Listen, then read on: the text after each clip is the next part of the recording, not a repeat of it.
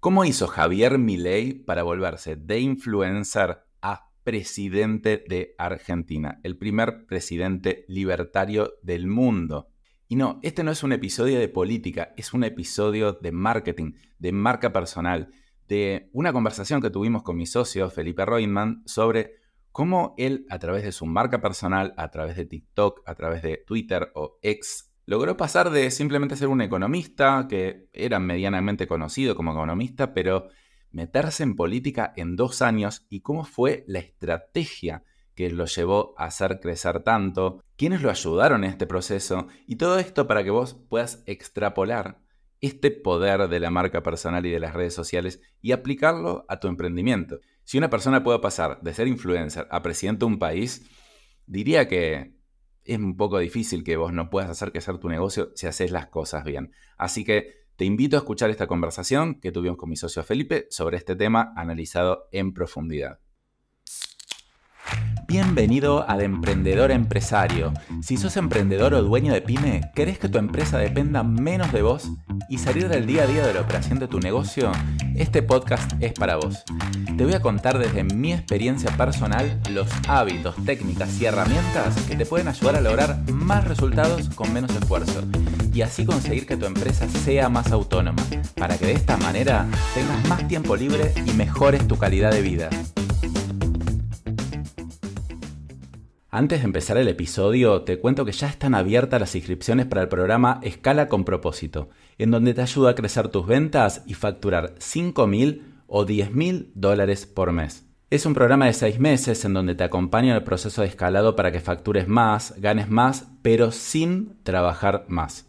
El objetivo es conseguir la mayor libertad posible. Si te interesa conocer más e inscribirte, te invito a hacer clic en el link de la descripción o entrar directamente a danipresman.com barra escala. Se abren solo unos pocos cupos por mes, así que si estás interesado, te invito a pasar a la acción y agendar una llamada.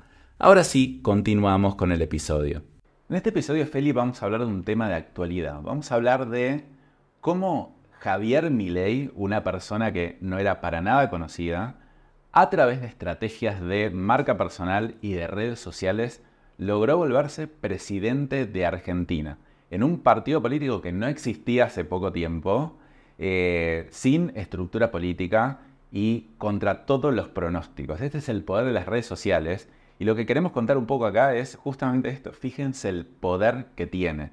Mucho más allá de, a mí no me interesa si te gusta Javier Milei, si no te gusta Javier Milei. Acá estamos analizando el tema de su estrategia digital para llegar a ser de influencer a presidente.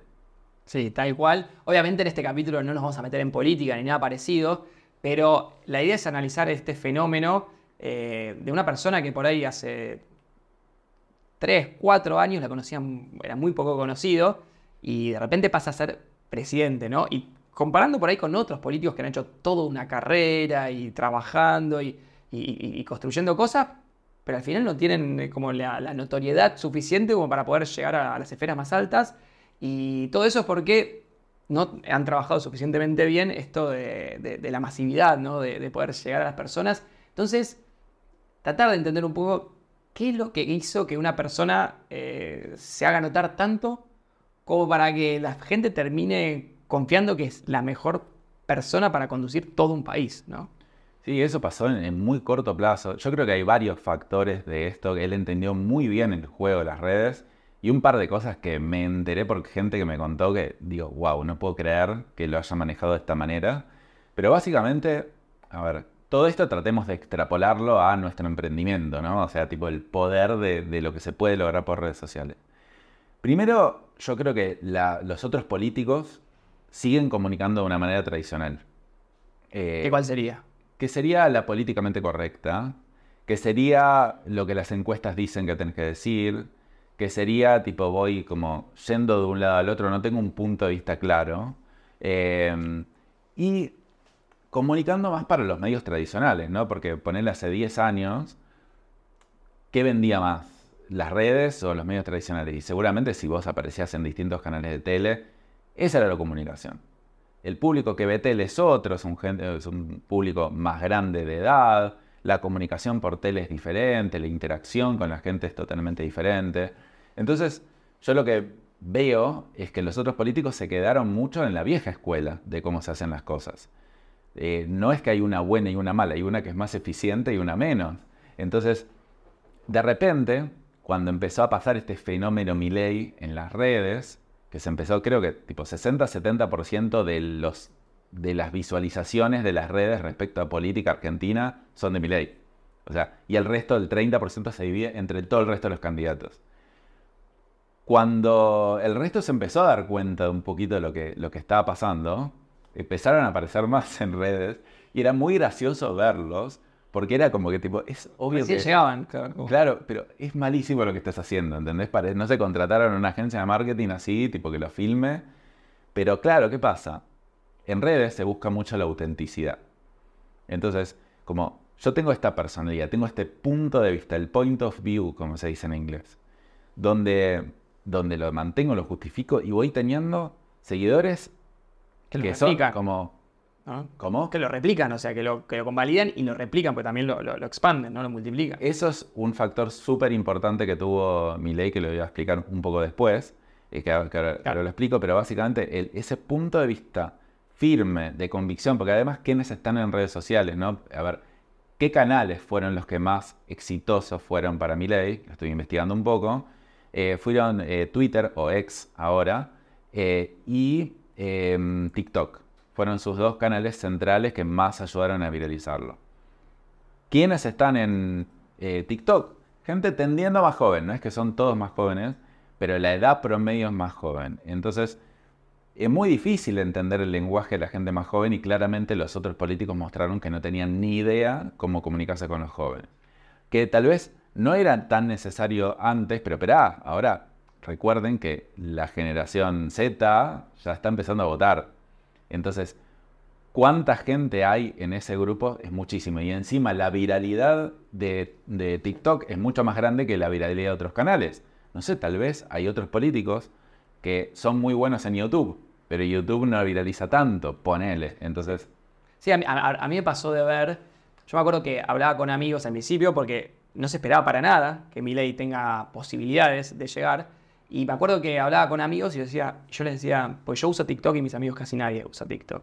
Yo les decía, no es nada lo que piensan, ¿eh? ¿Saben por qué? Porque no están viendo TikTok. Yo de hecho en TikTok, obviamente que eh, todo lo que son eh, videos que son, no sé, pro Miley, está bien, eh, mucha gente y muchos comentan, de, digamos, cosas pro Miley, ¿no? En los videos pro Miley. Pero videos que eran anti, o sea, de otro político y que fomentan a otro tipo de corriente ideológica, estaba llenísimo de comentarios pro ley también, todos ahí. Entonces yo ahí me empecé a dar cuenta de que esto es más grande de lo que parece. Bueno, y toda la gente que no está metida en el mundo, por ejemplo, de TikTok, no lo está viendo.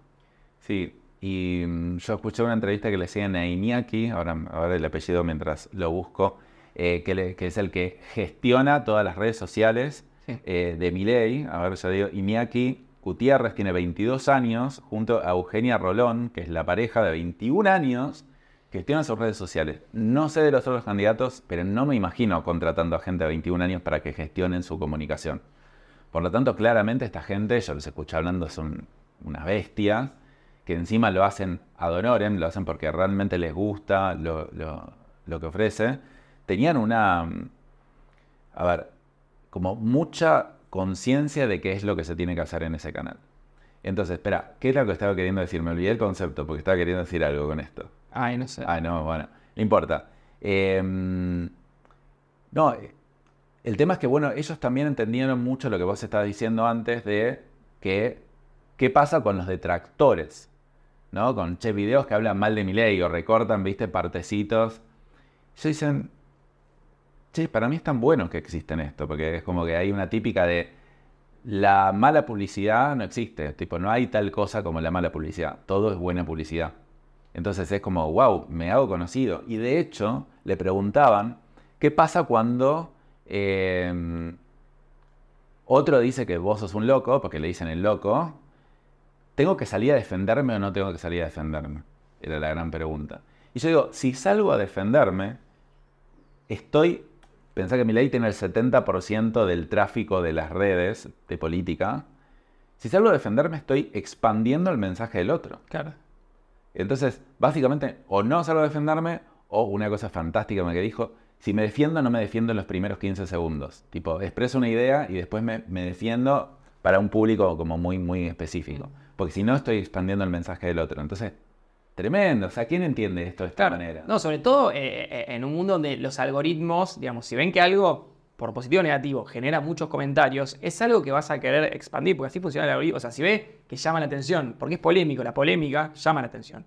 Y si ve que la gente se queda mirando más tiempo que lo normal, comenta, eh, no sé, comenta negativo, positivo, ese mensaje va a ser eh, mucho, mucho más expandido. Y yo tengo el caso, eh, uno, uno, que, era, que fue socio mío años atrás, que es un, como un genio de lo que es el SEO, el posicionamiento orgánico, tiene un canal de YouTube y le fue muy bien con el canal de YouTube se metió en TikTok y le empezó a ir con esto de, las elecciones un nivel de visibilidad eh, que empezó a ser tan grande que creo que el, día antes de las PASO, que son las elecciones intermedias que, hay acá en Argentina, creo que tuvo como que te diga 47 millones de vistas. ¿Qué es eso? Uno, es todo el país en vistas. Dos, era creo que 10 veces más que si sumás a todos los canales de aire de la televisión eh, tradicional, digamos, en Argentina es La Nación, TN, 10 veces más que si lo sumas a todos juntos. Entonces, de repente, una sola persona, que ni siquiera es Miley, ¿eh? es, es alguien que subía videos del tema, tiene tanta, tanta, tanta notoriedad que si alguien como centro empieza a generar muchos núcleos así, y esos núcleos, ni siquiera alguien como centro empieza a generar esos núcleos, sino que esos núcleos se generan por propia cuenta. Pues me acuerdo que algunos otros contrincantes de Milei intentaron eh, generar núcleos, pero no sé si eran, había muchos que sí, eh, pero también eran muchos que eran como tratado de, contratarlos, digamos. En cambio creo que en el caso de Milei hubo mucho como naturalmente por el tema esto de la juventud. Y cuando tenés focos tan fuertes cada uno de esos focos y se multiplica tantas veces, el mensaje empieza a llegar tanto y la gente le empieza, como que le empieza a penetrar, ¿no? Claro, ese, es un efecto indirecto que no lo había pensado. Es la juventud, no solo atrae a la juventud, sino que la juventud es la que viraliza por TikTok. Claro. Entonces como que tenía doble. Yo estaba leyendo que tiene como 5.000 cuentas alternativas. No entiendo bien cómo las termina de gestionar porque no son centralizadas. Claro, deben ser descentralizadas. Son descentralizadas, pero em, tienen cierta injerencia ellos en eso. No sé cómo que... No sé si pasa esto, ¿eh? pero tal vez ven una cuenta que empieza a surgir y lo contactan y como que como lo tienen en sus radares así. Porque por eso, aclaremos que lo importante de todo este efecto no fue la cuenta oficial de Milei, no es que Milei era el mejor bailarín del mundo y hace, o el mejor orador de TikTok y, y o en Twitter, o en Twitter o lo que fuera, no es que era la cuenta principal lo que generó el efecto. Sí, es verdad que tuvo por ahí una cuenta, que eso fue creo que el mérito de Iñaki, digamos, que, le empezó a filmar en TikTok para, para que salga, pero para mí el poder fueron todas las personas que generan contenido que no eran sí. Milei. No eran oficiales, eran descentralizadas, pero de alguna manera también muchas de ellas tienen una relación. De hecho, yo tengo un ex alumno que yo publiqué una foto. A ver, no me suele sacar muchas fotos con gente, pero eh, Milei es economista, yo soy economista. Yo lo seguía a Milei como economista. Como político me interesa relativamente poco. Como economista me parece un gran economista. Eh, entonces lo vimos en un bar que estábamos juntos nosotros tomando un cafecito. Y digo, che, está mi ley ahí. No era muy conocido. muy cinco años gente. cuatro años. Sí, cinco años, muy poca gente. Y me sacó una foto. Eh, ganó mi ley y subí una foto con mi ley. O sea, obviamente quería generar un poco de controversia, pero no, o sea, no, estoy diciendo, che, yo lo rebanco, vivo la libertad, carajo, no. Es tipo, era un chiste, era. Eh, mi ley, después de ganar las elecciones, vino a consultar conmigo cómo hacer crecer Argentina. Tipo, nada, mentira, es simplemente una foto que me saqué hace cinco años. ¿Qué pasó con esa foto? Tuvo 2.200 eh, likes cuando un post promedio mío tiene 20, 30. También por otro lado, me dejaron de seguir 500 personas en un día. Cuando no dijiste nada, ni siquiera. No, yo no dije, pero bueno, claramente eso entonces, pero por otro lado tuvo 2.200 likes, entonces también hay que entender que para generar viralización, para darme a, conocido, a conocer, yo tengo que tener un punto de vista fuerte y una opinión. Y esa opinión va a tener promotores y detractores. Entonces, esto es algo que los políticos lo entienden muy bien. Por eso, no, es que los políticos en general quieren, como viste en los debates que son regresivos de todo el mundo. Yo veo de Estados Unidos se matan, tipo en todos se matan, se tiran. No es que ellos quieran hacer eso. Es que en marketing hay un concepto de que yo tengo que tener un enemigo. Por ejemplo, Russell Branson, que es el, como el marketer que nosotros siempre hablamos y es muy referente de nosotros, tiene como el enemigo a la gente que sale a levantar inversión y todo, y como dice, no, bueno, nosotros somos los bustraperos, los que la remamos, lo que...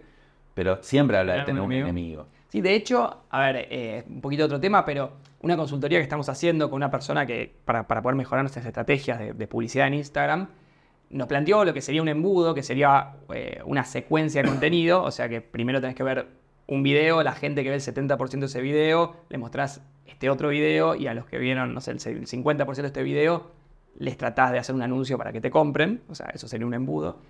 Nos dijo, una estrategia de embudo es, primero, un video lo más viral posible, lo, más educativo, y el segundo video que sea polémico. Nos dijo así, que sea en nuestro rubro, ¿eh? como que en nuestro rubro que nosotros vendemos software, que, que sea los que usan el Excel versus los que usan un CRM, polémica absoluta. Entonces, y porque eso genera mucha reproducción. Va a haber gente que va a estar enojada, que si no, aguante el Excel, aguante. Pero al final del día, en lo que sería ventas y llegar a audiencias, eso funciona. Y bueno, creo que con mucho sí, En cuanto a marketing, es el mundo seguido en dos entre estos y estos. Obviamente, siempre que jugar con el tema ético es muy difícil, es muy como border. Para mí tiene sentido mientras uno. Está en sus límites. No te vayas al límite que te parece. O tal vez te pasas el límite sin querer y empezás a entenderlo siempre con una intención para eh, este es mi criterio, ¿no? O sea, hay otros que se pueden reviralizar sin esta intención. Pero para, para viralizarte bien y tener continuidad y todo, me parece que, como que hay que tener un punto de vista real y no, no hacer controversia simplemente por el hecho de hacerlo, sino como que con un sentido.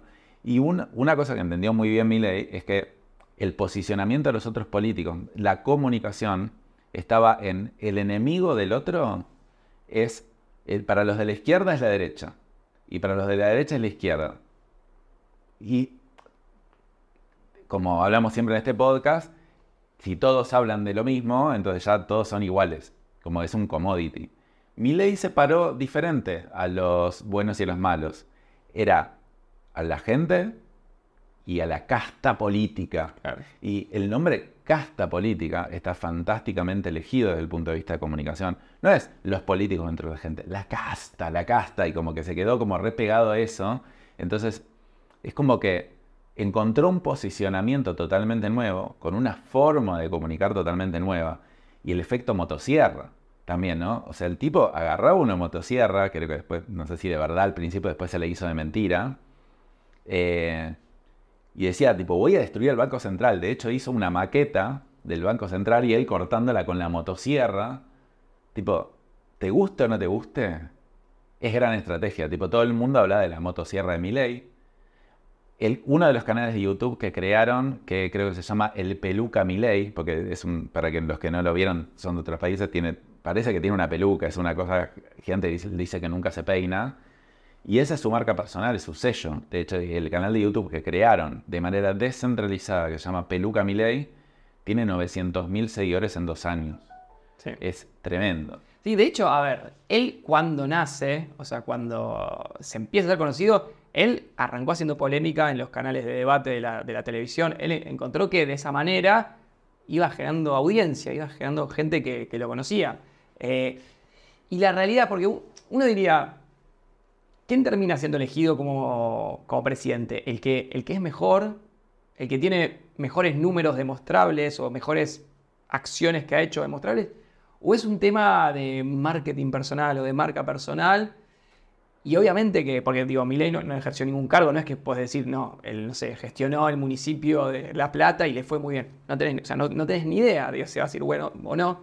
Pero esto pasa, ahora, en la democracia pasa, porque la, democracia se termina eligiendo, no es que se les exija a las personas resultados, eh, en ningún momento. Entonces, pero también pasa en las empresas, cuando ascienden a alguien versus a otra persona. Necesariamente es número contra número, o sea, no, vos vendiste 10.000 y vos vendiste 5.000, te haciendo para nada. Eh, está lo que se llama hacer política en las empresas. Pero digamos, eh, es muy importante esto de la marca personal. Es casi tan o más importante mostrarse y hacerse ver eh, que los resultados en concretos que uno tiene, lo cual es, a mí en un momento me chocaba mucho, yo no podía creer que el mundo sea así, pero es así, ¿no? El tema de, de no solamente ser, sino parecer. ¿Y qué es más importante, ser o parecer?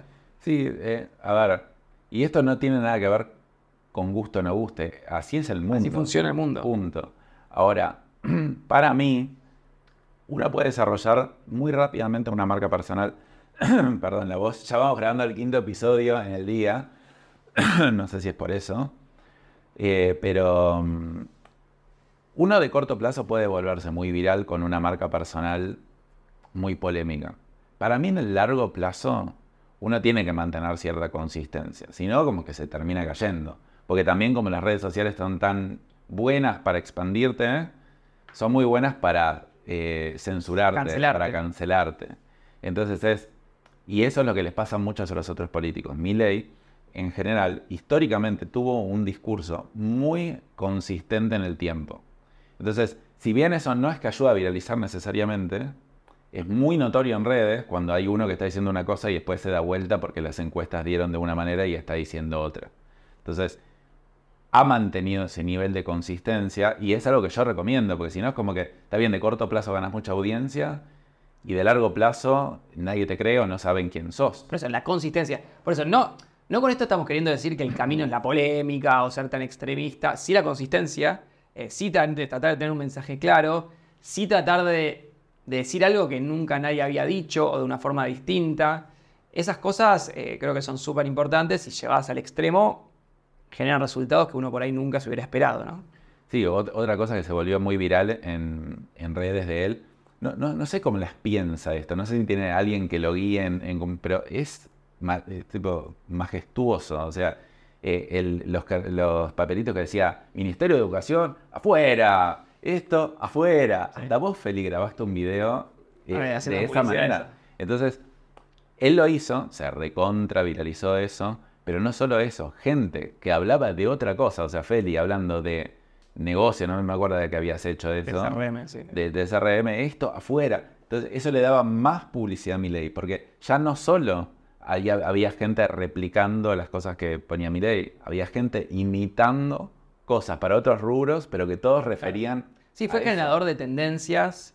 Igual, igual esto se hablaba, mucho en la campaña de tratar de ser uno el que impone el tema de conversación. Le pasó a Milei también que, que lo sacaban de foco y que de repente se empezó a hablar de otras cosas cuando hicieron otras medidas. Y eso para mí le saca, le saca imagen porque se está hablando de otras cosas, de otras personas. Y ahí como que empieza a quedar afuera y tenés que de vuelta ser vos el que impone el tema. Después que salen bien o mal de vos, pero está bueno ser uno el que impone el tema y sobre todo si es un, tema que, que, que polariza, pero que te juega a favor, porque de hecho en lo que es la democracia y las elecciones, y sí va a haber polarización, porque el tema es que tengas una gran mayoría que te, que te elija vos. Sí, eh, por eso hay varios aspectos de esto. Yo creo que luchar para, eh, sobre para dónde va el mundo no tiene sentido. Está bien, está mal, esto. Eh, antes el mundo era mejor y estaba tipo menos polarizado. Yo que sé, puede ser, no lo sé pero aceptar lo que no puedes controlar y, y actúa sobre lo que sí puedes controlar. Em, que es bueno, tipo, usa esto porque esto llegó para quedarse, o sea, las redes van a tender a polarizarse más. Entonces, de repente, Milley fue el primer presidente del mundo eh, libertario, incluso definido como anarcocapitalista, que es una persona que está como filosóficamente en contra del Estado. Eh, no existe otro partido en el mundo que haya llegado siquiera a vislumbrar que pueda. Eh, pasó con Ron Paul en Estados Unidos, Ron Paul también es un libertario, eh, pero se tuvo que meter al Partido Republicano para eso, para pues, y no ganó al final, pero estuvo bastante bien. Sí. Esto no es la primera vez que va a pasar. Va a haber muchos presidentes influencers en un futuro. Esto replicado a las empresas es empresas que de repente no son nada, empiezan a, crecer y a, sacarles el terreno a otras que, estaban establecidas, ya ahora el que tiene marca personal bien establecida, el que tiene como una línea comunicativa, el que tiene hitos como la motosierra que se pueden replicar, el que sabe ganar ese juego, definitivamente va a ganar el mercado. Sí, sí, pasa.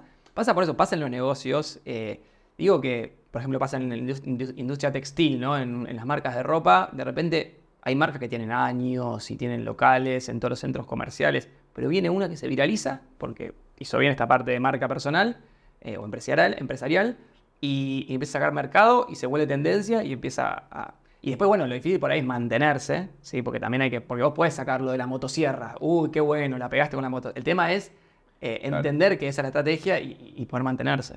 Sí, sí, por eso hay que volverse muy bueno en esto. O sea, no es simplemente la motosierra la pegó, pero si no hubiera habido motosierra le hubiera dado muy bien igual. Me acuerdo de un... Creo que este es conocido, pero no tan conocido, pero sí son muy famoso por... ¿Te acuerdas de Traeme la Copa Messi? Sí. Que, bueno, Un para el que no sabe, era un influencer que decía, te cantaba, Traeme la Copa. Sí. Se hizo reconocido por eso. Después creo que sigue más, pero, Pero le cuesta. nada. O sea, eso fue el hit del, del universo. Claro. Y ahora ya, nada, es una persona más común. Eso porque tal vez no, no logró eh, transmitir el, como que realmente volverse alguien tipo como con, con todos los criterios de una buena marca personal. Sí. Y hay otro que sí, como MrBeast, o de, de- sí, mantuvo. MrBeast es tipo de los, de los más grandes influencers que existe, de hecho eh, es el youtuber más grande del mundo, abrió empresa que vale millones de dólares cuando no tenía nada, Y entendió su fórmula, o sea, entendió y, Y después sigue manteniendo. No son picos, o sea, No él picos. entendió su, su fórmula. El tipo graba un video, gasta como un millón, y dólares, un millón y medio de dólares por video. Y obviamente no todo les va bien, pero consistentemente tiene miles, cientos de millones de reproducciones. Es impresionante. Sí, por eso un poco lo que se saca de todo esto es, viste, cuando uno eh, planifica su empresa y, define hacia dónde quiere llegar, ¿no? Y, dice, che, yo quiero ser líder en mi industria, quiero ponerse a pensar cuál es el camino que más impacto va a generar. Y hay muchos caminos, está, el de empezar a hacer cosas paso a paso, pero esto de, generar la marca y de generar la imagen, ¿cuánto nos puede acercar hacia ese objetivo? ¿Cuán rápido nos puede acercar hacia, hacia ese- hacia ese objetivo? Eh, y yo creo que eh, hay que tenerlo en cuenta mucho más de lo que se tiene en cuenta. Y si no, bueno, en el caso de, de Milei, de cómo si él se hubiera puesto, no sé, como objetivo ser presidente, hubiera dicho, bueno, primero quiero ser intendente de tal municipio, después voy a ver si puedo competir por la ciudad de Buenos Aires, después voy a ver si me postulo. Pareciera como que hizo un atajo que, hubiese sido imposible de lograr si no hubiese sido por esto de la marca personal. Las reglas del juego del mundo cambiaron, hay mucha gente que todavía no se enteró o no está aplicando. Nosotros tampoco somos los grandes influencers, nosotros estamos en camino a querer ir para ese lado, todavía muy atrás de lo que podríamos estar, pero, Pero más avanzados que el 99% de, la- de- de las empresas. Entonces, en nuestra industria, que es agencia de marketing y software, estamos top 1%. Pero la verdad que no deja de ser como muy básico lo que estamos haciendo nosotros. O sea, la gente que está escuchando esto le encanta, le gustará mucho el podcast, pero esto no se viraliza tanto. Esto no llega a una audiencia infinita y nosotros tenemos que aprender también. Tengo que pelearnos la próxima. No, voy a hacer un escándalo. Bueno, este episodio también estuvo pensado un poco para eso. Che, controversia. Hablo de mi ley, no hablamos de nada de política, pero hay gente que nos va a dejar de seguir por este episodio y hay gente que va, nos va a amar por este episodio. Estamos empezando de a poquito a entender ese juego, a empezar a, a entender el juego de las redes sociales, porque nosotros no somos tanto de redes sociales, somos de contenido largo. O sea, nosotros somos bastante buenos en contenidos de media hora, de una hora, dar charlas en vivo. No- somos algo buenos en contenido de 5 minutos, medios, y somos relativamente malos en contenido corto. Malos para la excelencia, obviamente. Entonces es, ¿cómo aprovechamos esto? Que, que eso es lo que, lo que hablamos de una construcción de 10 años. Yo cuando pienso, ¿qué quiero de 10 años? Quiero volverme un gran comunicador. Me encantaría desarrollar este tipo de conceptos fantásticos, como otros, otros las han desarrollado, como la semana laboral de 4 horas con Tim Ferriss, ¿viste? Con concepto y digo, wow, qué hijo de puta. ¿Cómo hace? Claro. para establecer un concepto y que se haga tan masivo. Primero que me gusta y después que es una habilidad del futuro, que para mí las dos habilidades del futuro son o te vas para lo muy humano y comunicacional o te vas para lo muy tecnológico, la inteligencia artificial. Medio que si te quedas en el medio estás en el horno, las dos me encantaría porque las dos me gustan, pero tengo que elegir una porque no puedo ser excelente en las dos. Pero en 10 años sí veo que puede estar ahí posicionado. Y ya está, vos podés vender cualquier cosa. Hasta que venga alguien que, como, o una nueva red social y yo tengo que estar preparado también para lo que se viene. Porque esto es lo de hoy. No hablamos de lo que se viene. No lo sé. Pero tengo que estar preparado para eso también. Sí, sí, sí, 100%. Bueno, por eso un poco queríamos eh, marcar la importancia de, la marca personal, algunas estrategias que, que, que- que- que usó en este caso Milei para, para, para poder llegar a la presidencia.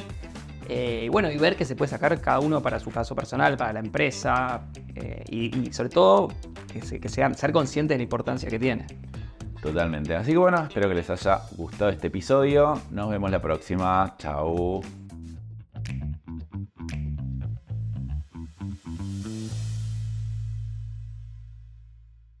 Bueno, y ahora ya terminando el episodio, como te conté antes, ya están abiertas las inscripciones a mi programa Escala con propósito, en donde te ayudo a aumentar tu facturación a 5.000 o 10.000 dólares por mes.